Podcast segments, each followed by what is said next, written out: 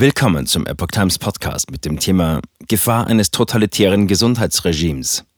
Eine Potenzierung der bestehenden Menschenrechtsproblematik. Experten warnen vor WHO-Pandemievertrag. Ein Artikel von Erik Rosch vom 6. November 2023. Scharfe Kritik am geplanten WHO-Pandemievertrag übten mehrere Redner in Wittenberg unter dem Motto Verein für echte Demokratie gegen Diktatur für WHO-Austritt. Unter ihnen waren auch Professor Dr. Werner Bergholz und die Rechtsexpertin Dr. Beate Sibylle Pfeil. Am Reformationstag stand die Lutherstadt Wittenberg im Fokus vieler Akteure. Neben zahlreichen Veranstaltungen zum 506. Jahrestag von Luthers Veröffentlichung der 95 Thesen gab es auch eine regierungskritische Kundgebung. Die Bürgerinitiative Reformation 2.0 und die Ärzte für Aufklärung hatten unter dem Motto Verein für echte Demokratie gegen Diktatur für WHO-Austritt ein Bühnenprogramm zusammengestellt, um über die aktuellen Pläne der Weltgesundheitsorganisation WHO zu informieren.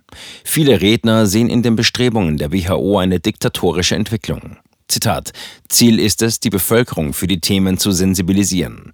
Und da die deutsche Regierung schon den Weg zu Verhandlungen über Grundrechtseinschränkungen im Rahmen des WHO-Pandemievertrags freigemacht hat, setzt man auch auf die Bevölkerung.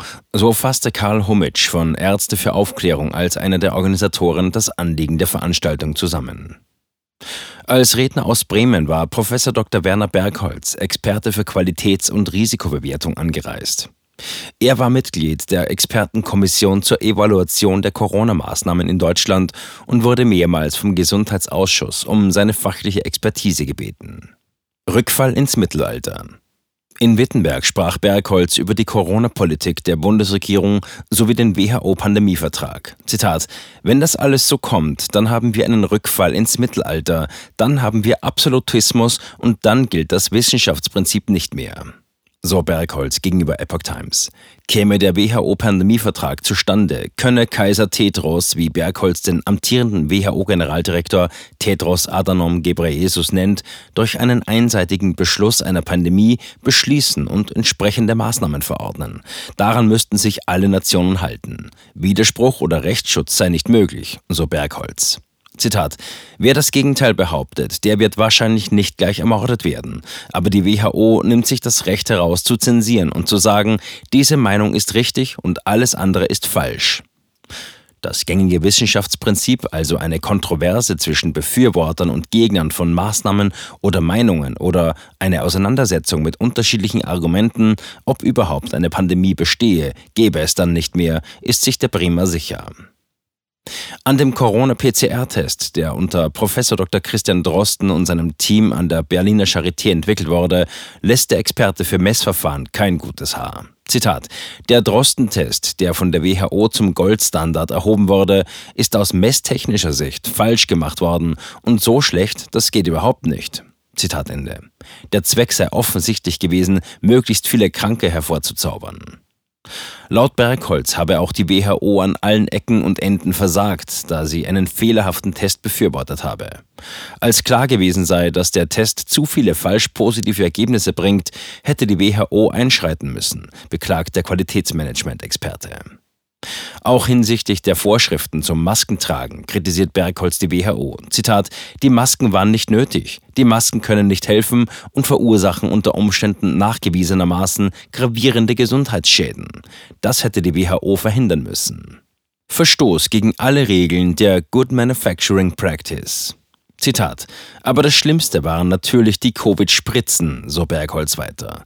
Von Anfang an sei klar gewesen, dass der Prozess der Freigabe aus Qualitätsmanagementsicht höchst fehlerhaft gewesen sei.